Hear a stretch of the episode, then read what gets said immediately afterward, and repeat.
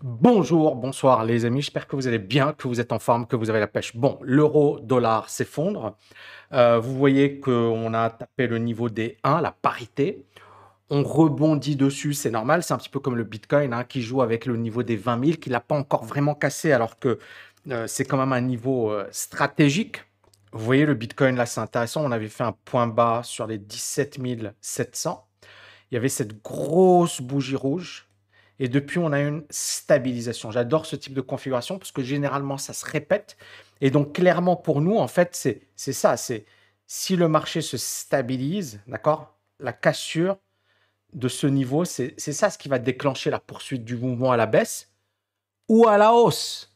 Parce qu'encore une fois, euh, c'est vrai qu'aujourd'hui, tout le monde est très, très, très, très négatif sur les cryptos. J'entendais même récemment un YouTuber américain qui l'année dernière nous expliquait allez-y sur Shiba, allez-y sur Dogecoin. Il était à fond. Là, il dit non, non, moi, je touche pas aux cryptos, etc. Je me suis dit waouh, quel, quel euh, retournement de situation.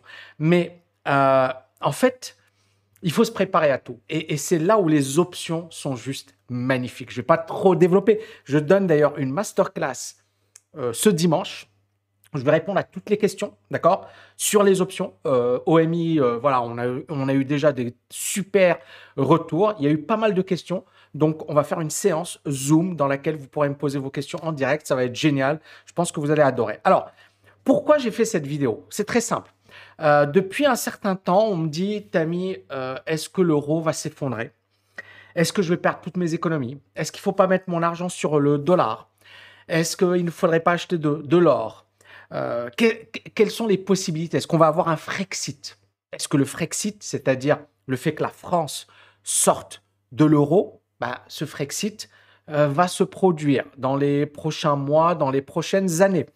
Euh, Est-ce que l'euro, ça a été un choix catastrophique mené par les élites de Bruxelles et, et, ces élites, finalement, ont saccagé l'Europe? Est-ce que c'est le cas? Vous allez voir que cette vidéo, elle est très costaud.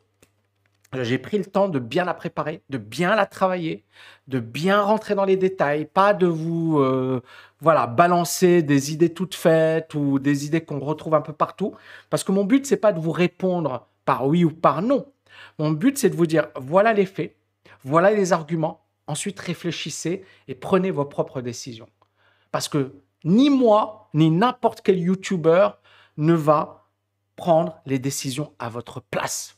D'accord? Vous devez être capable de prendre vos propres décisions. Et c'est l'objectif de cette chaîne YouTube. Vous amener à être indépendant, autonome dans votre prise de décision. Donc, est-ce que l'euro est une catastrophe économique? Est-ce qu'il faut abandonner l'euro? Est-ce qu'on va assister à un éclatement de la zone euro? Je suis très cash. Pour moi, si la France, l'Italie, l'Allemagne quitte l'euro, bah, ce serait une catastrophe. Pourquoi? Parce qu'il y a eu tellement d'investissements en temps, en énergie, en moyens, que dire ciao à l'euro, ça voudra dire perdre 5, 10, 15 années facilement. Et dans 10 années, 15 années, le monde sera totalement différent. Donc le fait, c'est pas de dire est-ce que l'euro est bien ou pas bien. Je vais y répondre dans cette vidéo.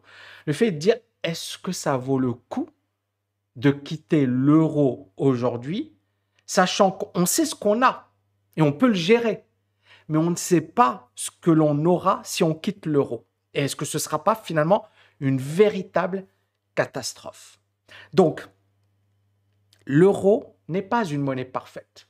L'euro a plein de faiblesses. Les instances européennes ne sont pas excellentes. Mais il y a des avantages et des inconvénients. Donc, il ne faut pas oublier une chose. Prenons le cas de la Turquie, je vais en parler tout à l'heure. L'inflation est galopante. Prenons le cas de la France. Pendant des années, la France a mené ce que l'on a appelé des stratégies de dévaluation compétitive. C'est-à-dire qu'ils se disaient, OK, on va dévaluer le franc pour être plus compétitif que l'Allemagne. Et ça ne marchait pas. À chaque fois, il y avait de l'inflation. Et à chaque fois, et c'est à un certain moment où bah, ils se sont dit, OK, bah, si on continue comme ça, finalement, on va droit dans le mur. À un certain moment, il faut de la discipline monétaire. D'accord? Parce que finalement, les dirigeants politiques aujourd'hui, on peut les critiquer, on peut leur dire oui, mais l'euro, mais vous n'avez pas le pouvoir. Mais ils avaient le pouvoir. Et on a vu ce que ça a donné. Donc, c'est très très, très sensible comme sujet. Et encore une fois, ce n'est pas de la langue de bois. C'est juste, je suis pas dans le bistrot du coin en train de vous expliquer ce qu'il faut faire. On essaie d'être rationnel. D'accord? Et encore une fois, j'accepte les arguments quand ils sont, voilà, c'est pas le mec qui vient qui m'insulte, mais derrière, c'est pas argumenté. Amenez-moi vos arguments. Et je suis ouvert à la discussion. Mais n'arrivez pas avec euh, genre vos certitudes, ce que tu as trouvé sur YouTube ou dans un site complotiste, et ensuite tu vas m'expliquer que je sais rien. Super, je ne sais rien. Je n'ai jamais dit que je savais tout, je ne sais rien. Donc, auparavant, on avait, euh, notamment pour l'Europe, une instabilité du marché d'échange. D'accord? On avait des attaques spéculatives fréquentes. C'est-à-dire qu'à chaque fois, une monnaie, quand elle était un peu faible, vous aviez des spéculateurs qui venaient, qui la vendaient. On l'a eu en Asie également. Il y a eu plein de monnaies qui ont été détruites par les spéculateurs. On l'a eu en, Turquie. Il y a plein, plein de pays émergents qui ont vu la puissance des spéculateurs et, et le danger de la spéculation. Et ça ravage une économie. Et donc, l'Europe, à un certain moment, s'est dit, OK, nous, on veut pas de ça. On veut quelque chose de costaud. D'accord? Et donc, les attaques spéculatives, mais également le fait de se dire, on est aujourd'hui à une croisée des chemins. L'Europe a été puissante, mais elle ne le sera plus à l'avenir. L'Europe, c'est plusieurs anciennes puissances économiques. C'est Donald Rumsfeld, hein, le, ministre de la Défense américain, sous Bush, hein, très, c'est dans les années 2000. Euh, Il disait, euh, l'Europe, c'est le vieux continent. Genre, vous êtes foutus les Européens. D'accord? Donc, attention, il faut pas, il faut remettre les choses dans le contexte. Déjà pour les, Américains dans les années 2000, l'Europe était déjà foutue. C'est pas aujourd'hui. Pour aujourd'hui, c'est pire. Mais dans les années 2000, l'Europe était déjà, c'est le vieux continent. C'est bon, vous êtes foutus, vous êtes dépassés, vous ne, vous ne nous intéressez plus. Donc, je vais essayer de vraiment apporter des arguments. Donc, je rappelle, masterclass ce dimanche, tami.net slash OMI. Pour ceux que ça intéresse, ça va être du très lourd. Alors, tout d'abord, un taux de change, c'est quoi? C'est par exemple l'euro contre dollar, ou l'euro GBP, ou le dollar contre yen, d'accord? C'est le taux d'une monnaie contre une autre, d'accord? Par exemple, en dollars, tu vas pouvoir, euh, si par exemple l'euro dollar, c'est combien de dollars te permet euh, d'acquérir, tu peux acquérir avec un euro. C'est ça, un euro te permet d'acquérir tant de dollars. Auparavant, un euro permettait d'acheter 1,4 dollars. Aujourd'hui, 1 euro permet d'acheter 1 dollar. C'est la parité, c'est-à-dire 1 euro égale 1 dollar. Et peut-être que ensuite, l'euro va continuer de perdre de sa valeur et donc l'euro sera plus faible que le, que le dollar. Les déterminants du taux de change. Donc, comment on détermine un taux de change? Alors, il y a plusieurs approches théoriques, mais très simple. À long terme, beaucoup d'économistes parlent de deux variables fondamentales, la balance courante et la parité des pouvoirs d'achat. La balance courante, c'est tout ce qui est euh, commerce international. C'est-à-dire que, par exemple, je ne sais pas moi, l'Allemagne, d'accord? L'Allemagne, elle exporte plus que ce qu'elle importe. Quand un pays exporte plus qu'il n'importe, on est bien d'accord qu'il a plus de rentrée d'argent que de sortie d'argent. Donc, ça lui permet d'être long de vise ou d'avoir effectivement d'être détenteur net de devises. Et à terme, quand un pays est exportateur net, normalement, ce pays, il a plus de monnaie étrangère. Et donc à partir de là, il suffit de vendre les monnaies étrangères et d'acheter sa propre monnaie, d'accord? Et euh, contre sa propre monnaie, et ça, explique pourquoi sa monnaie va augmenter, va s'apprécier. Inversement, la France, d'accord, à un certain moment, ses exportations étaient inférieures aux importations. On est bien d'accord que la monnaie, euh, le franc en l'occurrence, diminuait contre le mark, d'accord, le Deutschmark d'ailleurs. Donc, critère très simple, la balance commerciale. Et le deuxième, c'est euh, ce que l'on appelle la parité des pouvoirs d'achat, ce que l'on appelle également l'indice Big Mac, c'est-à-dire le pouvoir d'achat qui devrait être le même dans tous les pays. Par exemple, un Big Mac, que tu l'achètes à Paris, à New York ou à Bangkok, le prix devrait être similaire.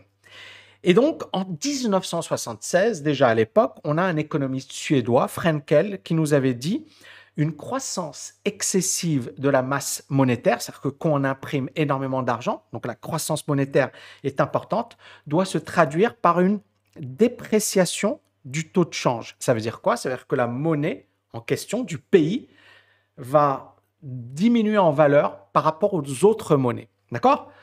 Mais le problème ici, c'est quoi? C'est le cas du dollar, c'est le cas de l'euro. Ces deux, alors là, en l'occurrence, c'est un pays et là, c'est une zone économique. Bah, ces deux régions, ces deux zones économiques ont imprimé énormément d'argent. D'accord? Donc, pourquoi le dollar monte contre l'euro D'accord? Bah, La raison est simple. Les taux d'intérêt US qui sont plus importants et le retard de la Banque Centrale Européenne à réagir pour des raisons internes, récession, chômage, euh, guerre en Ukraine, etc., qui font que l'Europe est beaucoup plus prudente que les États-Unis.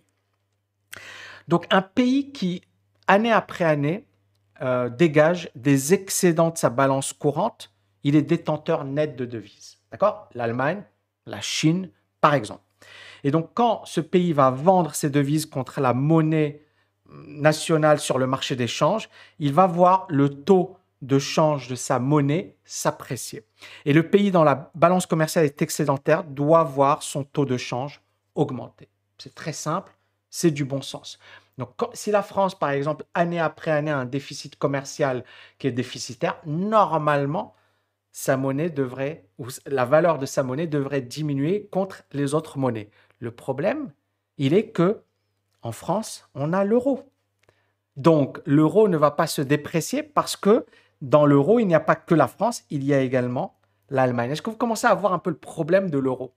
C'est qu'il y a des économies qui sont différentes sur un plan euh, de la balance commerciale, sur un plan du chômage, sur un plan de la productivité. On a plusieurs économies différentes avec une même monnaie. On a l'Italie, on a la Grèce, on a l'Espagne, on a le Portugal, l'Irlande, etc.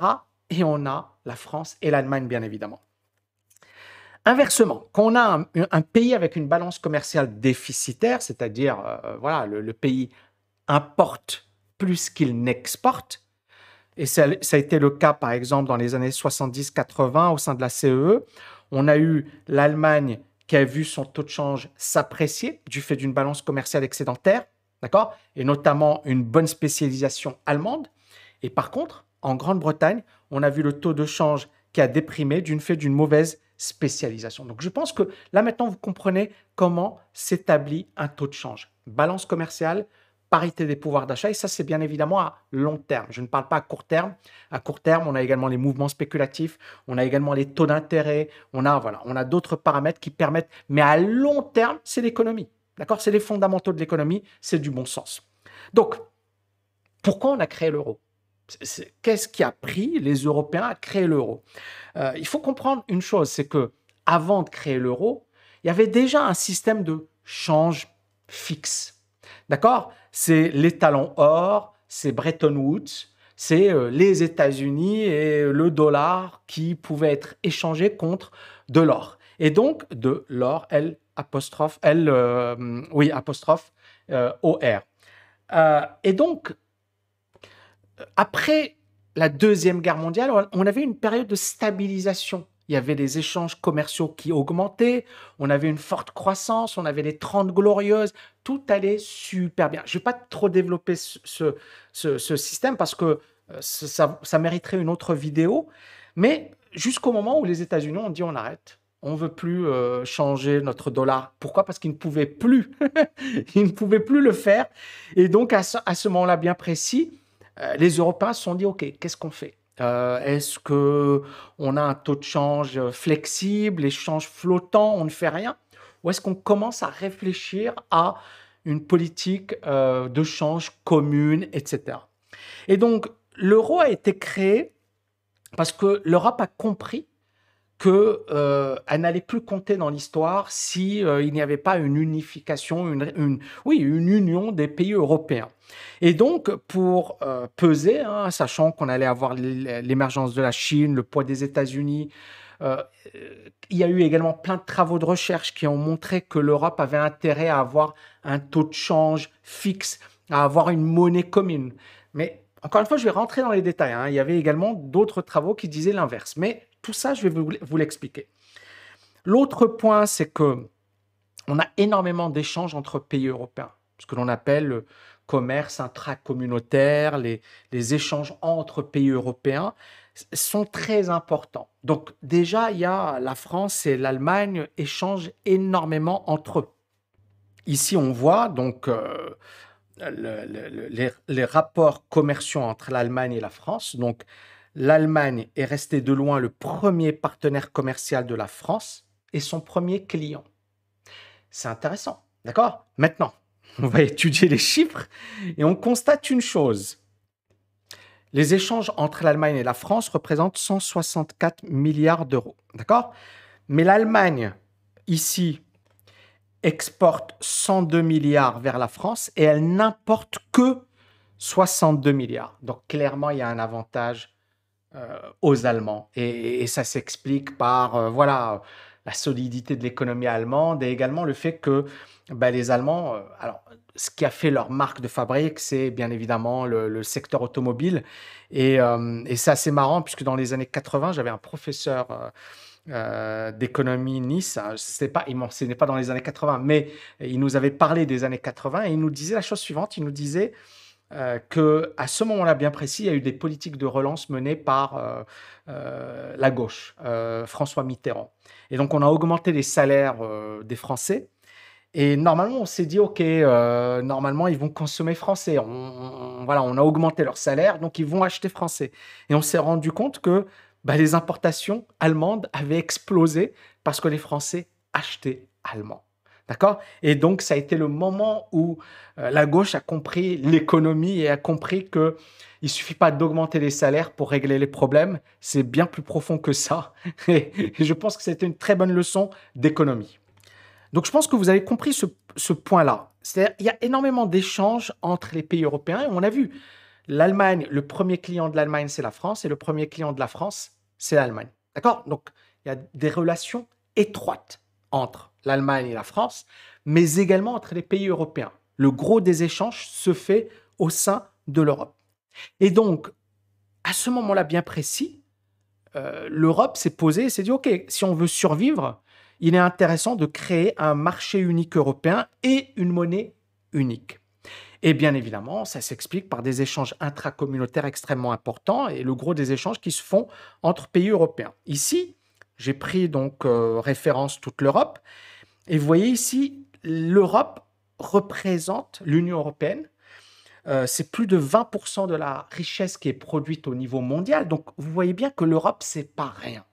Encore une fois, les gens qui, oui, mais l'Europe, non, non, non, l'Europe, pour le moment, est toujours la première économie au niveau mondial. D'accord? Elle représente euh, 20% de la richesse produite mondialement.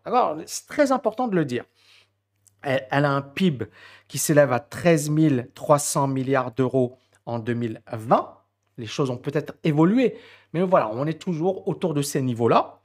Et le nombre d'emplois qui dépendent du commerce extérieur au sein des 27 dépasse les 30 millions. Donc on voit que le commerce international est extrêmement important en Europe. Il y a une autre comparaison qui a été faite également entre les grandes puissances, qu'on prend le pouvoir d'achat. D'accord? Et ici, en standard de pouvoir d'achat, le PIB mondial, c'est-à-dire pouvoir d'achat, c'est euh, au sein d'un pays euh, ce que la monnaie permet d'acquérir. D'accord? Par exemple, si tu as 2000 euros à Paris, euh, c'est pas la même chose que si tu as 2000 euros en Thaïlande, d'accord? Ou, euh, ou je sais pas moi, au Botswana, d'accord? On est bien d'accord qu'avec 2000 euros au Botswana, tu es bien plus riche qu'avec 2000 euros à Paris. À Paris, tu es pauvre, entre guillemets. Au Botswana, tu es riche. D'accord? Donc, c'est ce que te permet d'acquérir comme bien, comme service, logement, etc. Et là, on s'aperçoit par contre que la Chine est numéro un mondial. D'accord? Les États-Unis numéro 2 et l'Union européenne numéro 3. Mais on voit bien que l'Union européenne est une puissance économique. D'accord? Attention, attention, attention. Je continue. Donc ici, les exportations de biens de l'Europe ont représenté 1900 milliards d'euros. D'accord? Baisse de 9,4% par rapport à 2019 parce qu'il y a eu le Covid. Mais 1900 milliards d'euros sur 13 000, ça représente environ allez, 15%. D'accord? J'arrondis. Euh, et la, la, somme des importations, 1700 milliards. C'est intéressant. Pourquoi? Parce que là, on voit qu'il y a un excédent d'environ 200 milliards de dollars. C'était 2020. Et on sait bien que le gros excédent, c'est l'Allemagne. D'accord? L'autre point très très important, les amis, c'est ça. C'est 61% des échanges qui se font au sein de l'Union, entre pays européens. 61%. C'est-à-dire que 39%, c'est les États-Unis, la Chine, Japon et reste du monde. D'accord? Donc le gros des échanges se font au sein de la zone euro. Un autre point intéressant, c'est que les pays européens exportent, plus vers les États-Unis et la Grande-Bretagne, le Royaume-Uni. Par contre, ils importent plus depuis la Chine. Et ensuite, on a la Suisse, la Russie, la Turquie, le Japon, la Norvège, la Corée du Sud et l'Inde. Donc, ça permet de resituer et de remettre les choses dans leur contexte. On n'est plus sur une économie européenne qui est complètement... Non, non, c'est une économie qui est solide. Ça représente un gros PIB, d'accord? C'est une puissance au niveau mondial, mais on est bien d'accord que les choses ont beaucoup évolué depuis. Donc, l'intérêt d'avoir une zone monétaire est évident. Pourquoi? Parce qu'on peut échanger librement, il n'y a pas de droit de douane. Il y, a, une seule monnaie, donc on n'a pas des frais de transaction, on n'a pas des frais de change. Et bien évidemment, euh, ça, ça crée une meilleure dynamique, une meilleure croissance. Ça permet également d'avoir plus de possibilités pour les consommateurs. Donc, le fait d'avoir une zone euro, ça a permis de fluidifier les échanges, c'est logique, et de négocier également d'une seule voix face aux États-Unis et face à la Chine. C'est pas, il y a la France, il y a l'Allemagne, il y a la Pologne, il y a euh, l'Espagne, il y a le Portugal, il y a, voilà, c'est une seule voix, on peut négocier. Alors bien sûr, ce n'est pas parfait, mais ça a le mérite d'exister. Ça, c'est un document du Sénat. Qu'est-ce qu'il dit? Donc, Par rapport au commerce international, euh, c'est un facteur d'accroissement considérable des échanges, le fait d'avoir un marché de l'Union européenne. Et on parle de la même chose. On a un marché de 374 millions d'habitants. Donc la logique est saine. C'est-à-dire on a un gros marché si ce marché, on le fluidifie avec la même monnaie, avec moins de contraintes, etc., ça permet d'échanger plus, de, de, tenir et de peser au niveau mondial. Sachant que 374 millions d'habitants, c'est beaucoup, mais à l'avenir, ce sera rien du tout. L'Europe sera ridicule au niveau mondial en termes de population. Regardez ici, en 2050, un habitant sur quatre sera africain. D'accord? La population mondiale va littéralement changer. Regardez ici. C'est très important, les amis, très, très important. L'Asie va représenter presque 5 milliards d'habitants en 2100. D'accord? Là, en 2050 euh, et 2025. L'Afrique va représenter, donc là, c'est en 2100, 4,28 milliards. L'Europe va représenter 630 millions d'habitants. L'Amérique du Nord, 491 millions d'habitants. Donc on voit que la démographie, c'est-à-dire que l'Afrique représentera en population presque dix fois l'Amérique du Nord.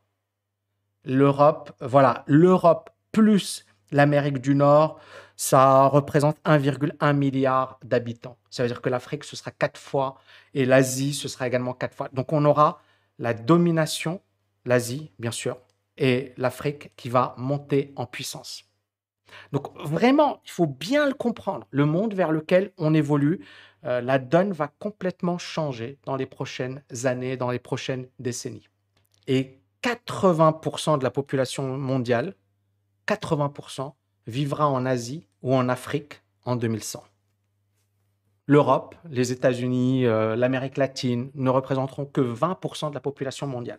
Donc on voit les forces en présence. Regardez ici, ça va commencer à devenir voilà, l'Amérique du Nord, l'Amérique du Sud, l'Europe, l'Afrique, l'Asie. L'Amérique du Nord va représenter, allez, on, va prendre 2050. 2050, l'Europe va représenter toujours 711 millions d'habitants, ce qui est incroyable. C'est-à-dire que en 2100, l'Europe représentera 630 millions d'habitants. L'Europe va perdre presque 100 millions d'habitants en 50 ans. Euh, L'Afrique va représenter 2,5 milliards d'habitants, l'Asie 5,2 milliards. Donc l'Asie sera toujours le continent le plus peuplé en, en comment dirais-je, en 2050. Mais l'Afrique représentera déjà euh, bien plus que l'Europe, bien plus que l'Amérique du Nord, bien plus que euh, l'Amérique du Sud. Et euh, je le dis parce que certaines personnes ont dit, voilà, certaines personnes ne réalisent pas les évolutions et ce qui, ce qui va arriver dans le monde dans les prochaines années. Donc on a environ 63% du commerce extérieur des pays de l'Union qui se fait au sein de l'Europe. D'accord? Alors, bien sûr, vous avez vu, mais bon, voilà, c'est quand même des, données assez, assez fiables. Euh, ce grand marché, hein, voilà, il y a eu des études effectuées par la Commission, on peut les croire, ne pas les croire, mais selon ces études, le grand marché a contribué à accroître de 20 à 30% le volume des échanges de produits manufacturiers à l'intérieur même de l'Europe. Ça aurait également permis une hausse de la croissance de 1 à 1,3% à partir de 1994. Ça a un impact positif sur l'emploi. Euh, on considère que ça, représente environ entre 300 000 et 900 000. Et donc, oui, il y a eu un impact positif. Maintenant, euh, l'euro, dès le départ, s'est voulu une alternative au dollar. marché unique, baisse des prix, hausse de la concurrence entre entreprises européennes, ce qui est une bonne chose, hausse de la productivité, puisque finalement, euh, tu es ouvert à la concurrence, donc tu essaies d'innover, ça, c'est une bonne chose également. Euh, diminution des frais de change et de transaction, moins d'instabilité sur le marché des changes, ça permet d'avoir une clarté, une plus faible volatilité, moins de spéculation, donc de tenir à long terme. Les partisans du plan Delors, alors Delors, c'est l'ancien président de la communauté européenne à l'époque, euh, français, bien évidemment, pour ceux qui ne le connaissent pas. Et à l'époque, euh, voilà, ils avaient mis en avant les avantages d'une monnaie unique. Pour eux, baisse des coûts de transaction, on élimine l'incertitude par rapport à l'évolution du taux de change. C'est-à-dire que, par exemple, une entreprise française veut exporter en Allemagne. Si, par exemple, aujourd'hui, euh, un franc égale un marque, super, d'accord? Si dans deux mois, un franc égale deux marques, ou un franc égale 0,5 marques. On est bien d'accord que pour une entreprise française, ça crée de l'instabilité. Et cette entreprise française, elle va se dire, OK, est-ce que ça vaut le coup vraiment d'exporter en Allemagne? Est-ce que ça vaut le coup de le faire? Je préfère ne pas le faire. Et ça diminue le commerce international. Par contre, si on a une clarté, une vision par rapport euh, à, ce que sera le taux de change, on peut effectivement, euh, en tant qu'entrepreneur, exporter. Alors, bien évidemment, il y a des opérations de couverture de change et compagnie, mais tout le monde n'est pas expert de la finance et tout le monde ne maîtrise pas ces dimensions. Donc, elle permet de supprimer également ce que l'on appelle les primes de risque. Vous avez des pays en Europe comme l'Italie, comme euh, l'Espagne, comme qui, à un certain moment, ont été affaiblis et sont faibles aujourd'hui, économiquement, sur un plan d'aide, sur le plan de l'inflation, etc. Si ces pays, euh, on leur avait dit, OK, vous ne faites pas partie de l'euro, aujourd'hui, ces pays auraient dû avoir des taux d'intérêt bien plus élevés et une inflation bien plus élevée. L'euro permet de diminuer les taux d'intérêt pour tous les pays de la zone, mais permet également de diminuer l'inflation. D'accord? Et ça diminue également le risque d'inflation importée qui est engendré par des dévaluations. C'est-à-dire que quand un pays dévalue sa monnaie, eh ben, il va importer ce que l'on appelle une inflation. Est-ce qu'on peut, est-ce qu'on doit quitter l'euro? Donc, je vous donne les avantages discipline monétaire, monnaie forte, entrée entre pays européens, marché unique, les limites. On a eu un élargissement trop rapide de l'Europe, un marché du travail rigide, je vais vous expliquer pourquoi, pas la même langue, pas les mêmes lois, pas la même culture. Et donc, clairement, euh, il y a des limites par rapport à l'euro n'est pas une monnaie parfaite et présente énormément de faiblesses. Maintenant, je le dis et je le répète, quitter l'euro aujourd'hui serait une catastrophe et on va prendre l'exemple turc. L'exemple turc, qui est une économie entre guillemets entre l'Europe et l'Asie, euh, et la Turquie qui a une inflation à 88%. Regardez l'inflation turque. Et vous, vous savez pourquoi? La monnaie turque a fortement baissé par rapport au dollar, par rapport à l'euro. Et donc, on voit une inflation de 80% sur une année. Ça veut dire que c'est catastrophique pour euh, la population turque. Et on a des prix, price also rose for food and non-alcoholic beverages, 93% euh, d'inflation. Pour euh, les, les, biens de consommation, 80%. Bref, l'inflation s'envole. Et en Europe, l'inflation est élevée, mais elle n'est pas de 80%. Mais clairement, dans certains pays comme l'Espagne, elle est de 10%. Mais s'il n'y avait pas eu la protection de l'euro, on aurait pu avoir une inflation beaucoup plus importante. Donc encore une fois, et vous allez voir, je vais arriver sur les défauts, les limites de l'euro, mais je vais également mettre en avant les avantages. Je pense que c'est important d'avoir toutes les dimensions avant de se décider. Donc quelles sont les caractéristiques de ce que l'on appelle une zone monétaire optimale? Quand on a voulu créer euh, l'euro, mettre en place l'euro, on s'est posé la question. Donc, plein d'économistes ont planché sur le sujet. Et là, en l'occurrence, Mundell. Euh, alors, Robert Mundell, hein, c'est un économiste canadien qui a obtenu un prix Nobel d'économie d'ailleurs en 99. Et euh, bien évidemment, voilà, c'est le père de ce que l'on appelle la zone monétaire optimale. Alors, Mundell, il est considéré également comme le père de l'euro.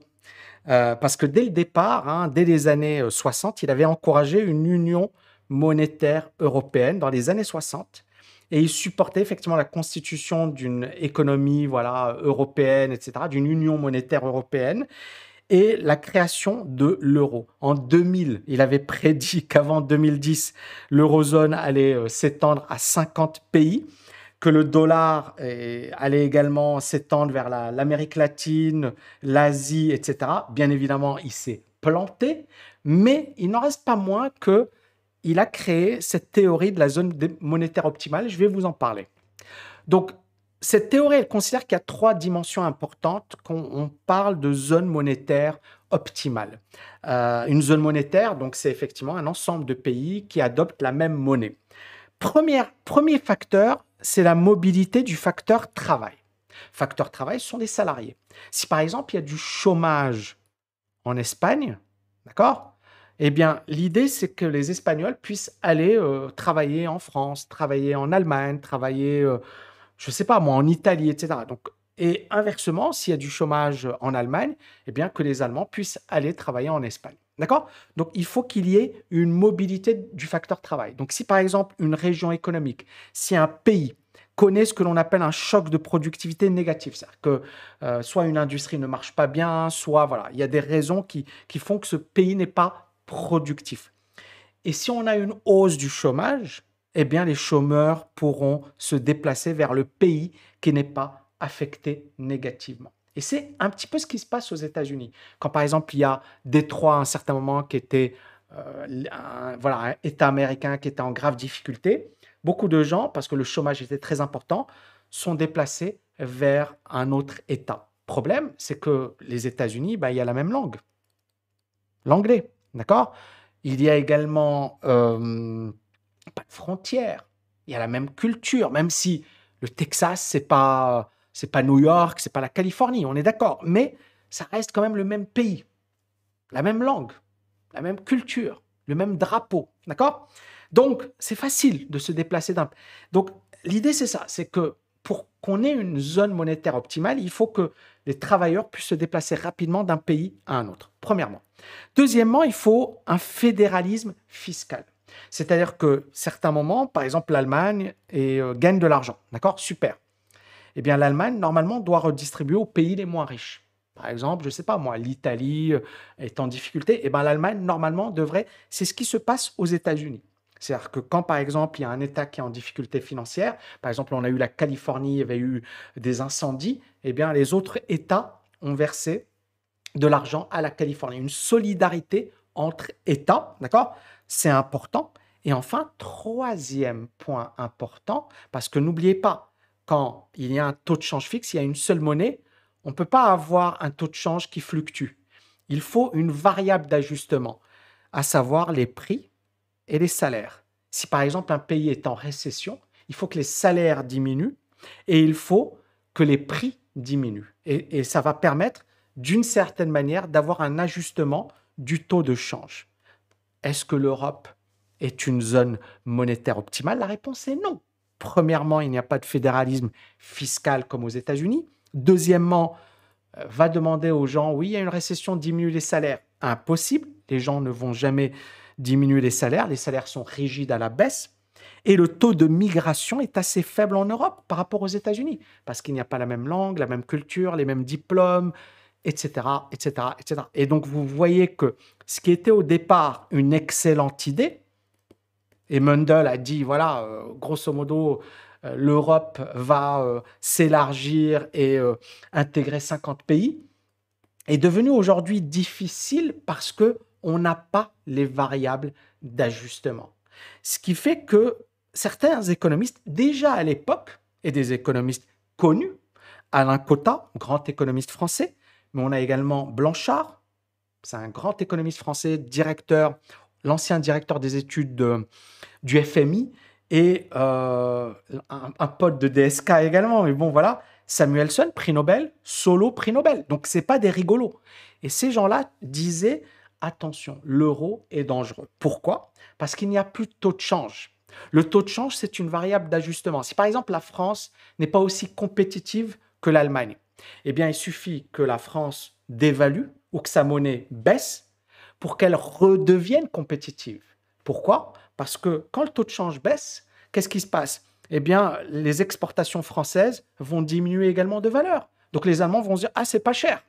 Mais la variable d'ajustement, c'est le taux de change. D'accord?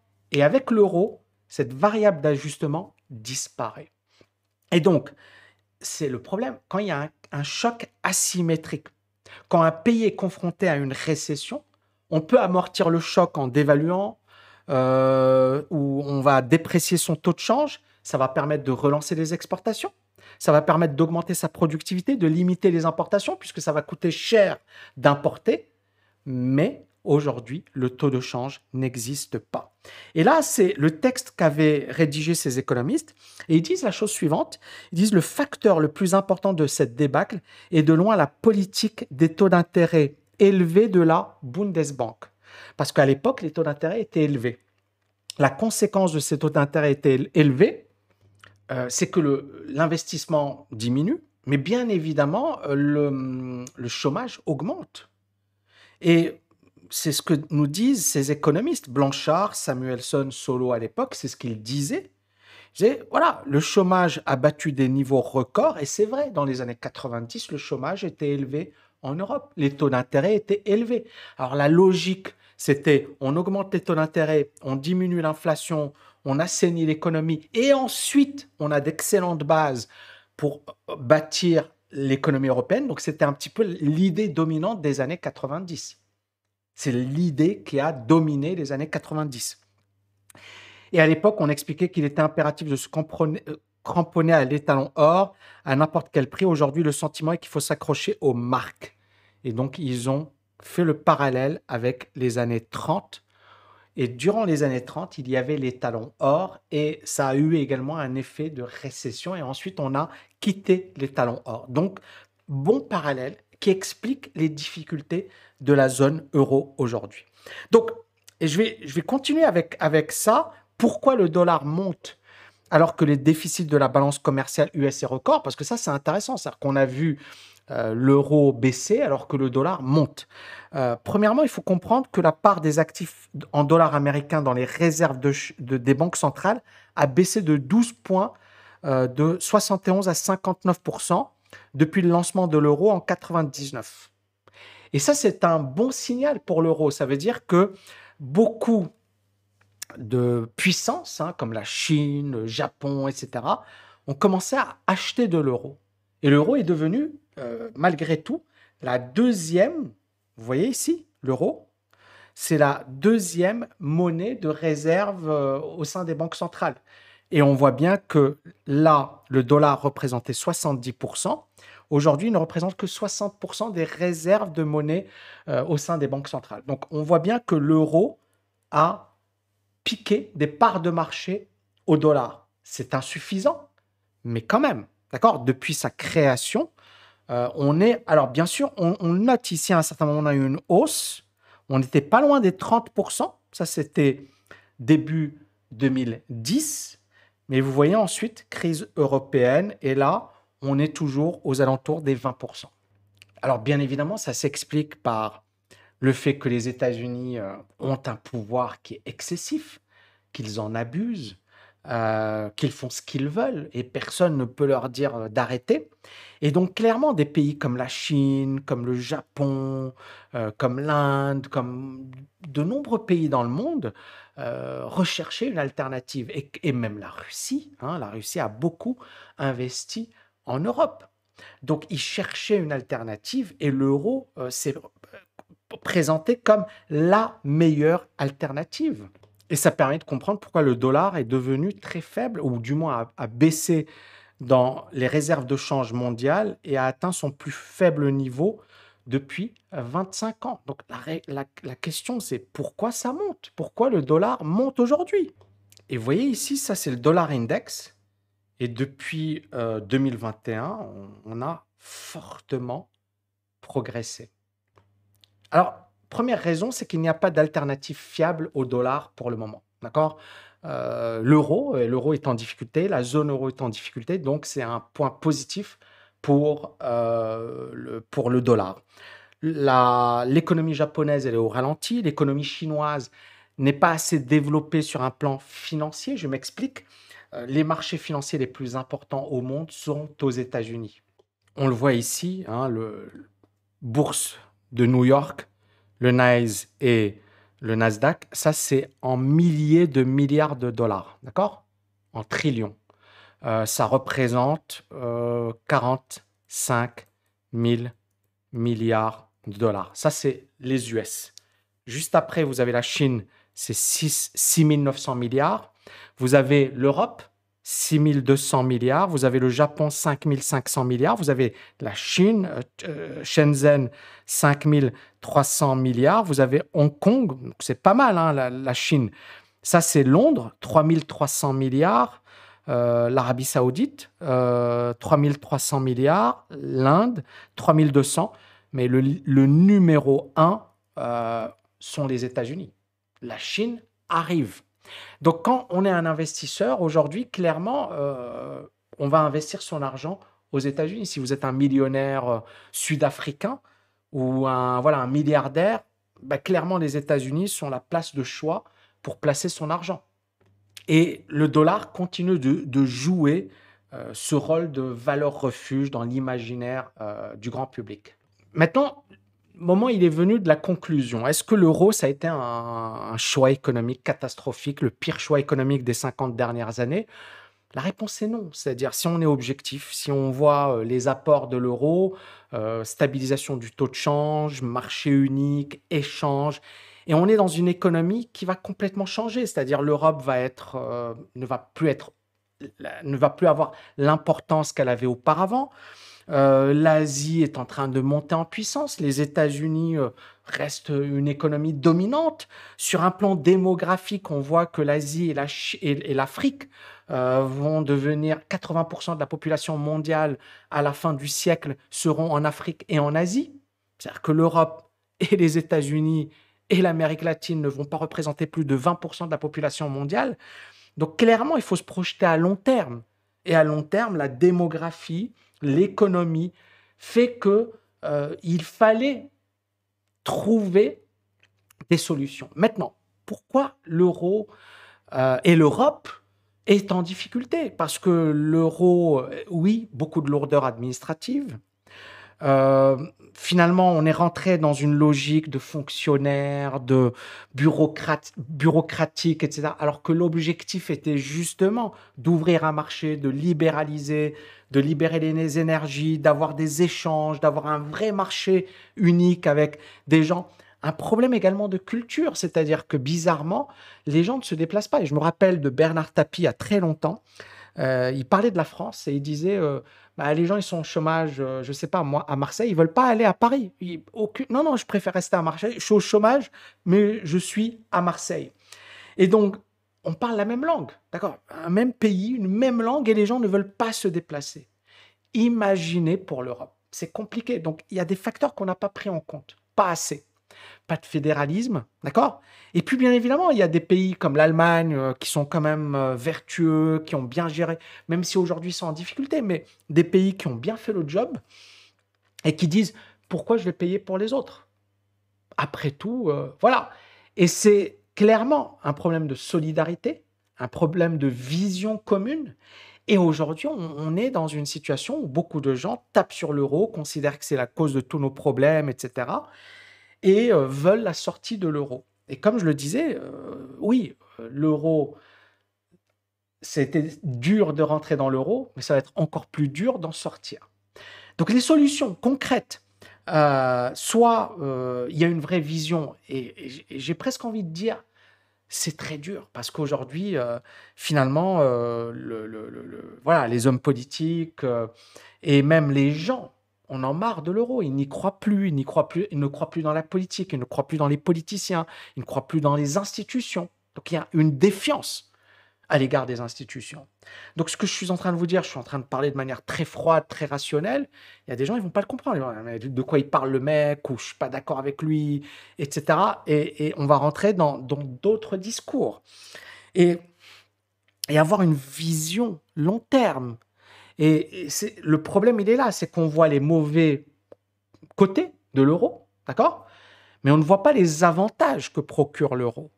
Donc, l'euro si, et je dis bien si, on avait eu ce phénomène de zone monétaire optimale avec une flexibilité des salariés, c'est-à-dire qu'une personne, euh, voilà, elle, est au chômage, elle, va vers un autre pays, elle va vers une autre ville.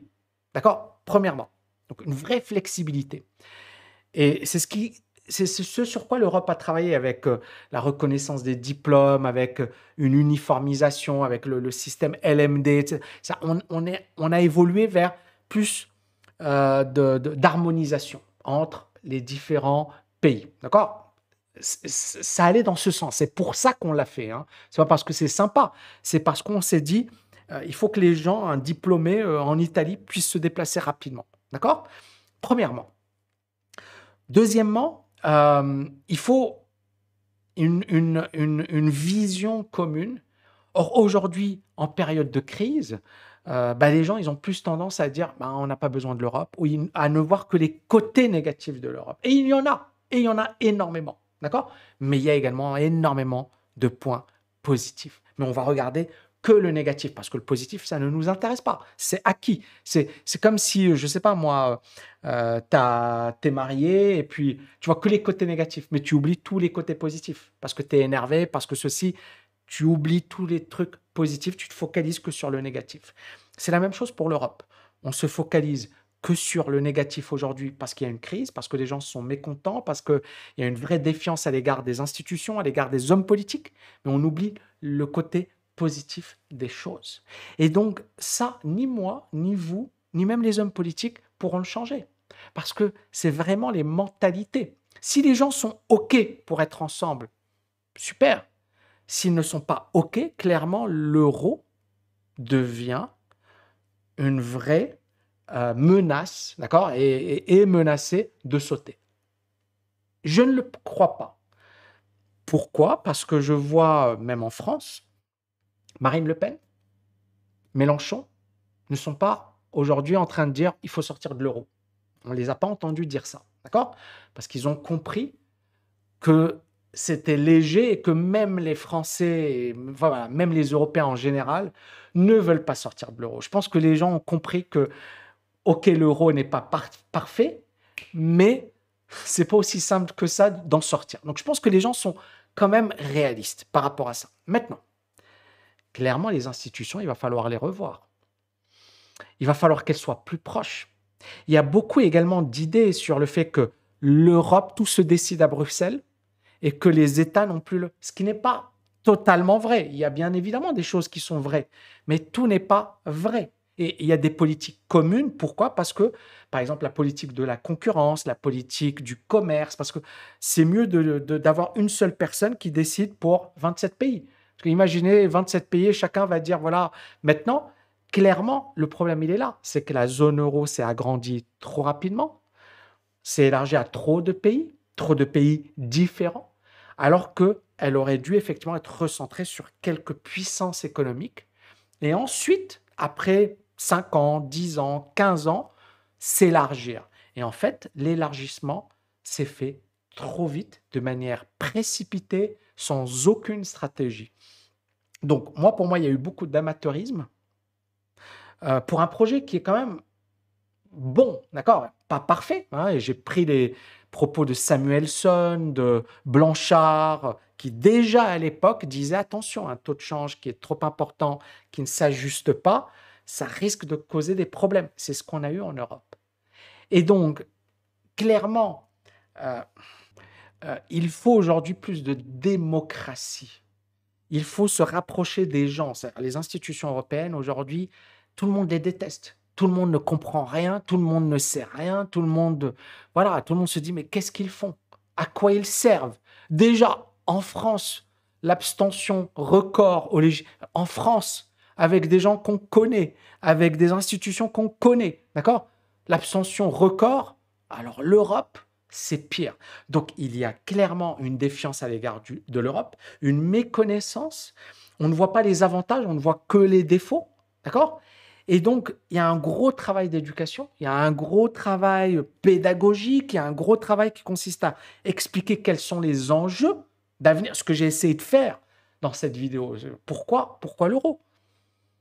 Pourquoi, pourquoi ce serait bien de le garder et quel serait le danger de ne plus avoir d'euros? Je pense que vous avez plein de réponses dans cette vidéo. Et bien évidemment, c'est mesuré, c'est-à-dire non, ce n'est pas parfait, c'est loin d'être parfait et il y a beaucoup de choses à retravailler. Ou alors évoluer vers une zone monétaire optimale, c'est-à-dire que les gens sont de plus en plus flexibles. Parler la même langue, c'est impossible. D'accord? Mais on peut avoir une langue commune. Par exemple, on se dit, allez, l'anglais. J'ai n'importe quoi. Mais ça pourrait être une manière, et, je ne sais pas, moi, les Allemands parlent anglais, les Néerlandais, les Néerlandais, ils parlent plusieurs langues, ils sont trop forts. On a déjà des pays qui, maîtrisent plusieurs langues. Avoir une langue qui est, euh, voilà, euh, voilà, on s'en fiche, pas de nationalisme à deux balles, et on a une langue qui permet d'échanger, etc. Qu'on voit en France, le problème, l'anglais est encore très insuffisant. Bien sûr que ça va mettre du temps, mais voilà, c'est une forme d'évolution. Mais clairement, ça prendra du temps. Alors, un, autre point très important, les amis, que j'avais envie de partager. Euh, quand on a euh, créé l'euro, hein, euh, l'idée où on a bien évidemment embrassé le projet de, développer l'euro, l'idée c'est qu'il y avait une économie forte. Cette économie forte, ça s'appelle l'Allemagne. Et il y avait deux grandes stratégies on avait la première stratégie, c'était la dévaluation compétitive. C'est-à-dire que la France, euh, quand elle voyait qu'elle n'était pas compétitive, elle diminuait le taux de change et elle redevenait compétitive. D'accord? Donc on diminue. Le problème, c'est que à terme, ça entraîne l'inflation et ça entraîne de la paresse. D'accord? C'est pas. Et il y a l'Allemagne qui, dès le départ, disait euh, nous, on est dans la désinflation compétitive. Désinflation compétitive, c'est quoi? C'est finalement, on est compétitif, d'accord? On va diminuer l'inflation et ou le rythme de hausse de l'inflation. Et grâce à notre productivité, grâce à notre innovation, on va pouvoir exporter plus qu'on importe. Et donc, on n'a pas besoin d'avoir un taux de change euh, qui euh, pose problème puisque on est compétitif. C'était la stratégie menée par l'Allemagne et cette stratégie avait marché. Et l'idée, c'était, l'idée des Allemands, c'était de dire, bah, les Français, les Italiens, ils vont faire comme nous. D'accord? Ils vont faire comme nous. Et on a voulu imposer une politique qui était parfaite pour les Allemands à des pays qui n'étaient pas prêts à soit faire les efforts, soit à accepter les sacrifices. Et c'est important de les comprendre. Alors, la désinflation compétitive, ici, c'est un, excellent euh, bouquin de Michel Cabane et Marc-Alexandre Sénégas. Euh, et ici, vous voyez, très très important, quatre piliers. Premier pilier, une politique monétaire qui vise à une meilleure maîtrise de l'inflation. C'est-à-dire que l'inflation, on doit la tuer. D'où la hausse des taux d'intérêt. C'est-à-dire que le premier pilier de cette politique, de cette stratégie, c'était la lutte contre l'inflation. Deuxième pilier, une politique des finances publiques équilibrée. C'est-à-dire qu'on n'a pas des déficits qui, qui déconnent, on n'a pas une dette publique importante, etc. Troisième élément, une, politique de maîtrise des coûts dans l'économie qui vise à assurer que notre, à notre secteur productif la meilleure compétitivité possible. Que les salaires ne, ne, ne, déconnent pas et que les salariés soient productifs et soient compétitifs. Et enfin, une politique de réforme structurelle qui vise à donner à notre économie le plus grand dynamisme possible et à développer la concurrence. Ça a été ça la grande idée dans les années 80, dans les années 90. C'est ce qui a été mené, d'ailleurs ça a été mené avant l'introduction de l'euro. La désinflation compétitive a constitué le cœur de la politique économique de la France pendant la quinzaine d'années qui a précédé la création de l'euro. Et le gros problème de cette stratégie, c'est que, et, on, l'a vu hein, tout à l'heure, j'avais parlé de, euh, Samuelson, de, de Solo, de Blanchard, la hausse des taux d'intérêt et la lutte contre l'inflation. Aux États-Unis, on a lutté contre l'inflation, mais le premier objectif, c'était la lutte contre le chômage. Le premier objectif aux États-Unis. Et l'avantage des États-Unis par rapport à l'Europe, c'est que les États-Unis, euh, bah, finalement, euh, il n'y a pas plusieurs pays, etc. Alors qu'en Europe, il y a plusieurs pays, et donc l'Allemagne a imposé son point de vue. Son point de vue qui était de dire, OK, on est quand même nombreux, on va pas se disputer, on va se baser sur une politique que nous, on a appliquée, qui a marché pour nous, qui était super efficace. Et on s'est rendu compte que non, ce n'était pas efficace pour tous les pays. Et qu'il fallait quand même combattre le chômage, avoir de l'innovation, etc. Ce qui fait que l'Europe était meilleure que les États-Unis. Dans les années 80, les États-Unis étaient finis. Euh, dans les années 90, l'Europe euh, faisait jeu égal avec les États-Unis. Et les États-Unis, en fait, ont vraiment une, une, politique beaucoup plus flexible, où ils ont combiné la lutte contre l'inflation, mais également la lutte contre le chômage, l'innovation. Ils ont continué d'attirer des cerveaux et ils ont, également investi dans la recherche. Les États-Unis ont investi beaucoup plus dans la recherche que les Européens. Et c'est ces petits éléments c'est pas grand-chose. C'est-à-dire que l'Europe aurait pu ne pas être un fiasco, parce qu'aujourd'hui, la dette publique alors même des États-Unis, mais ça, c'est un problème mondial. Mais on voit bien que a, on a loupé quelque chose, et ce quelque chose, c'est on a voulu trop faire comme les Allemands. Or, l'Europe n'est pas l'Allemagne. Les Européens ne sont pas l'Allemagne. Et c'est ce qui a posé problème. Maintenant, encore une fois, on peut refaire l'histoire, mais c'est le passé. Maintenant, c'est l'avenir. Et c'est là où, voilà, il faut des gens intelligents, des gens innovants, des gens qui vont essayer de dire, OK, voilà, quelles sont les stratégies qu'on va mettre en place pour les prochaines années. Et puis, bien évidemment, un gros travail pédagogique. Parce que s'il n'y a pas tout ça, qu'est-ce qui va se passer? L'Europe peut imploser de l'intérieur. Ça ne va pas se faire du jour au lendemain. Ça peut prendre 5 ans, 10 ans, 15 ans. Donc, aux personnes qui me disent, Ami, sauf qu'il peut. Non, non, non, non. Je ne pense pas que ça va se faire dans un an, deux ans, trois ans. D'accord? Mais à long terme, vous avez vu, les grands équilibres, ils vont complètement changer. L'Afrique, l'Asie, le monde va complètement changer. Et l'Europe aujourd'hui a beaucoup de retard. Donc, soit l'Europe se réveille, et c'est pas impossible. Encore une fois, ce que je veux dire, c'est qu'il n'y a pas de fatalité. Mais il n'y a aujourd'hui aucun travail pédagogique. Les gens détestent l'Europe, les gens détestent leurs euh, dirigeants. Euh, il y a une défiance à l'égard de la classe politique. Ça ne va pas dans le bon sens. Ça ne va pas dans le bon sens. Donc, je ne dis pas que l'euro va disparaître dans un an, deux ans. Non. Voilà, il faut être réaliste. Mais si on a une inflation qui, qui grimpe, euh, si on a une vraie défiance à l'égard des hommes politiques, comme on l'a eu hein, récemment en France, par exemple, les Gilets jaunes et compagnie. Si on a euh, voilà, une vraie colère, ça peut dégénérer et puis effectivement, on peut tenir 5 ans encore, 10 ans encore.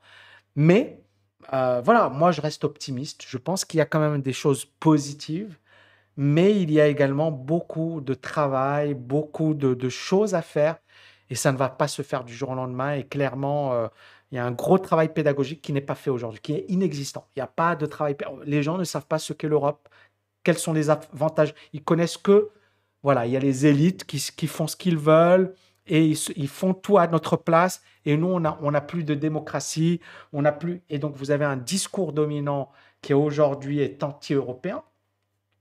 Comment tu vas développer l'Europe si les gens sont anti-européens? C'est impossible. C'est impossible. Donc, si le discours continue d'être anti-européen, clairement, l'Europe va imploser. Y a, ça va pas tenir. Mais les politiques ont une responsabilité, les gens ont également une responsabilité, puis, puis bien évidemment, euh, ce travail pédagogique, d'éducation, etc. Je suis pas très optimiste pour être honnête avec vous, mais je suis pas non plus en mode euh, ça y est, c'est foutu. C'est une grosse vidéo, les amis. J'espère que vous avez kiffé parce que j'ai beaucoup travaillé pour vous présenter ça. J'espère que ça va changer votre vision des choses par rapport à l'économie. Alors, c'est vrai que certaines personnes vont me dire Ouais, mais Tammy, tu aurais pu le faire en 10 minutes. Non, je pense que c'était très dense. Euh, je ne pouvais pas vous exposer tout ce que j'avais à exposer en 10 minutes. C'est impossible. Parce que là, j'ai essayé vraiment de vous apporter, et encore, j'aurais pu euh, développer beaucoup plus, mais j'ai essayé de faire court, une heure. J'espère que vous avez kiffé. Merci beaucoup. N'oubliez pas de liker, de partager. Ciao les amis